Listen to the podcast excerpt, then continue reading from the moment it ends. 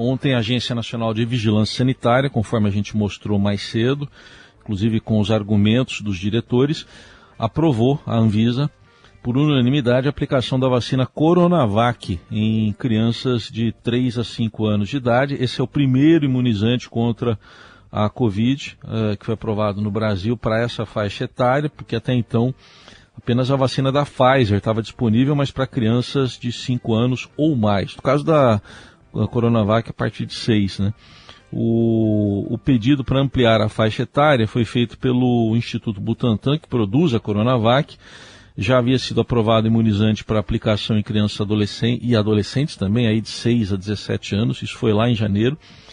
E é, são duas doses, com 28 dias de intervalo, em crianças de 3 a 5 anos, mas não é de imediato, né? Depende ainda de, de disponibilidade pelo Ministério da Saúde, não há, há dúvidas ainda sobre estoques, mas enfim, para explicar um pouco melhor tudo isso, inclusive tirar dúvidas dos pais, está aqui com a gente a infectologista pediátrica Thais Fink. Bom dia, doutor, obrigado pela presença aqui na Eldorado. Bom dia, Raiz. É um prazer falar com você e com os ouvintes da rádio.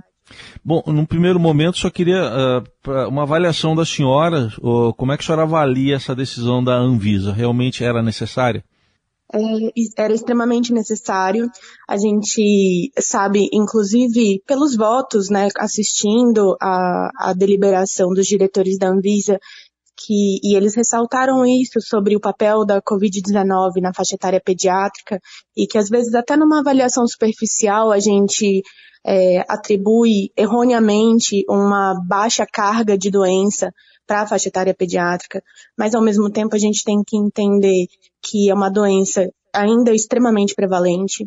É, quando a gente compara com outras doenças infecto-contagiosas na faixa etária pediátrica, pelo número de crianças que contraem a doença, o número de mortes e internações acaba sendo expressivo. E é importante a gente ressaltar que à medida que a vacinação progride nos adultos e nos adolescentes, o peso da faixa etária pediátrica, justamente por essas outras faixas etárias estarem diminuindo a sua carga de doença grave de internação, proporcionalmente vai se tornando maior.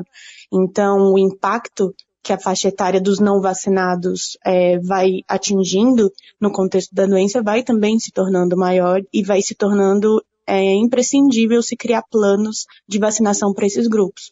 É, a gente espera que tenha ainda mais ampliação dessas faixas etárias. A gente tem estudos em andamento com crianças ainda mais jovens relacionados a outras vacinas, a uma segunda geração de vacinas, e a gente espera que esse impacto só cresça, seja ainda mais positivo.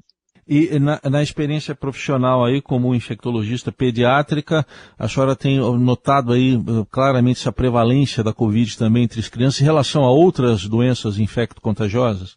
Ah, sim, a gente entende que num contexto de alta circulação de vírus, é, apesar da gente estar tá tendo também uma alta circulação de outros tipos de vírus, é, o vírus sensicial respiratório, o adenovírus, que eram vírus que a gente já identificava é, como causadores de internação e morbidade e mortalidade na faixa etária pediátrica, a Covid cresce à medida que aumenta o número de casos dos adultos.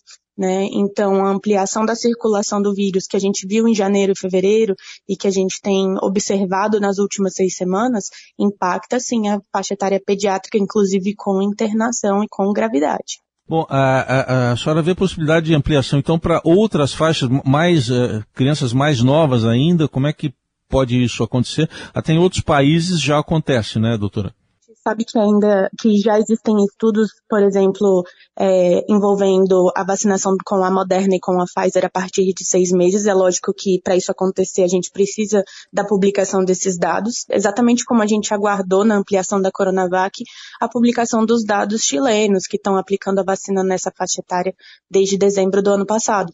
Então, a partir do momento em que esses dados vão sendo publicados e que a gente vai tendo evidências robustas, primeiro da segurança, que é algo que a gente já tem a respeito da Coronavac, e depois do produto, do resultado de, de imunidade que essa vacina gera nessa faixa etária, a gente com certeza deve ter uma ampliação dessa vacina.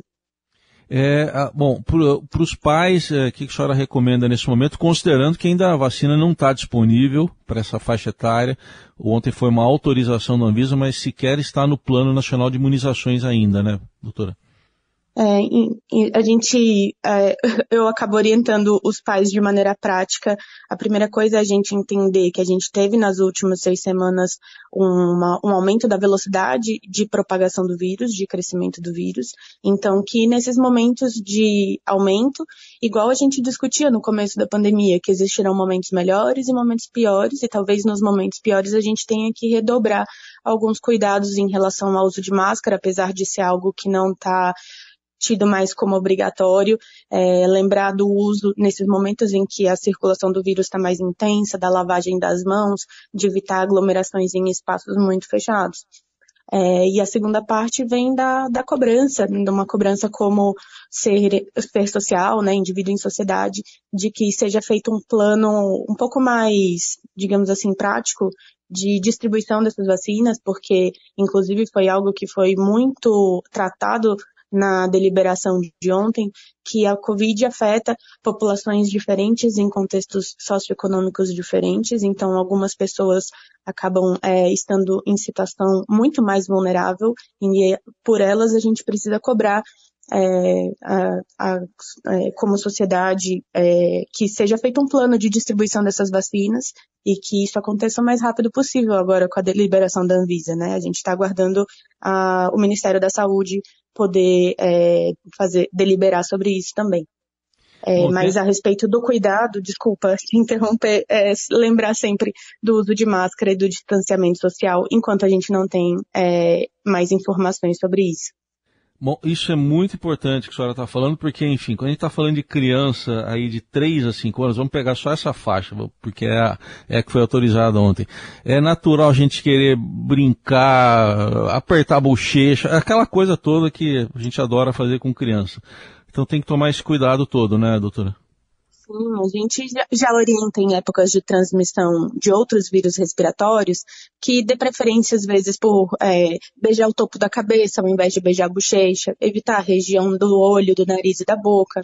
Muitas vezes em bebês muito pequenos, evitar é, beijos nas mãos, preferir beijos nos pés, já que eles levam frequentemente as mãos à boca é, e ter, o cuidado de higiene das próprias mãos antes de tocar as crianças e evitar visitas, às vezes muito íntimas, é, quando se tem sintomas respiratórios, né? Isso é o mais importante.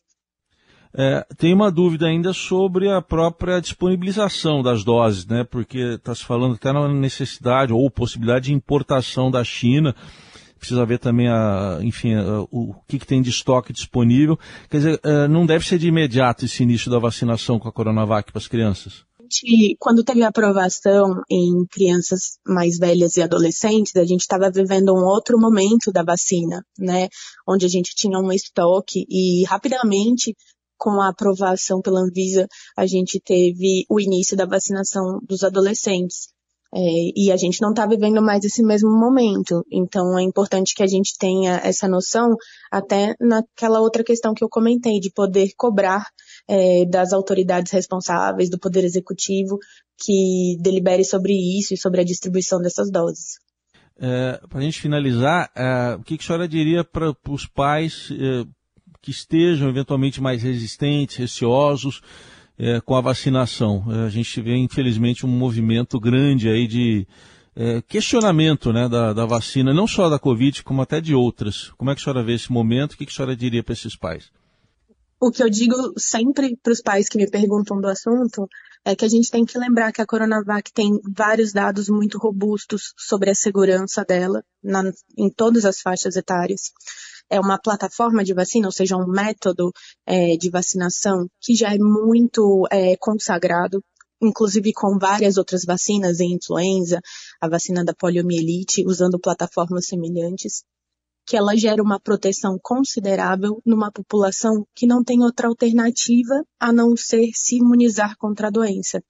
É para a gente lembrar que a gente não está falando de uma doença que tem uma medicação, que tem uma alternativa de tratamento, Então, a nossa única alternativa é não contrair a doença ou diminuir o risco de contrair forma grave em caso de exposição ao vírus. Então, considerando isso, o impacto da vacina vai ser muito positivo. É, a gente tem que lembrar que hoje a Covid-19, em virtude do número de casos, é uma das principais doenças infecto-contagiosas que estão é, internando e até levando a óbito crianças no Brasil muito mais do que outras doenças que nos causam muito mais receio, tipo sarampo. Então, é, e que a gente não interrompe a vacinação. Então, também lembrar disso.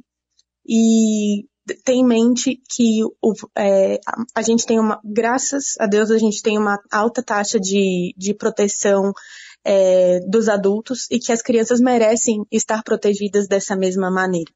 Né? A, o Instituto Butantan tem é, várias iniciativas de fazer o acompanhamento, que acho que essa palavra vai ficar famosa, farmacovigilância, né? De segmento das crianças vacinadas para a gente poder é, acompanhar qualquer alteração e qualquer possibilidade de efeito colateral relacionado à vacina, inclusive para desmistificar aqueles efeitos que eventualmente possam ser atribuídos à vacina e não serem relacionados à vacina. Então, eu acho que é, as, essas instituições de saúde, é, especialmente o Instituto Butantan, estão se cercando é, de várias formas para poder garantir que esse processo de imunização das crianças aconteça da forma mais segura possível, sabe? É isso que eu diria. Muito bem, orientações importantíssimas da doutora Thais Fink, infectologista pediátrica, sobre a vacinação de crianças de 3 a 5 anos de idade autorizada pela Anvisa com a Coronavac. Obrigado pela atenção, pelos esclarecimentos. Até uma próxima oportunidade. Obrigada, até uma próxima.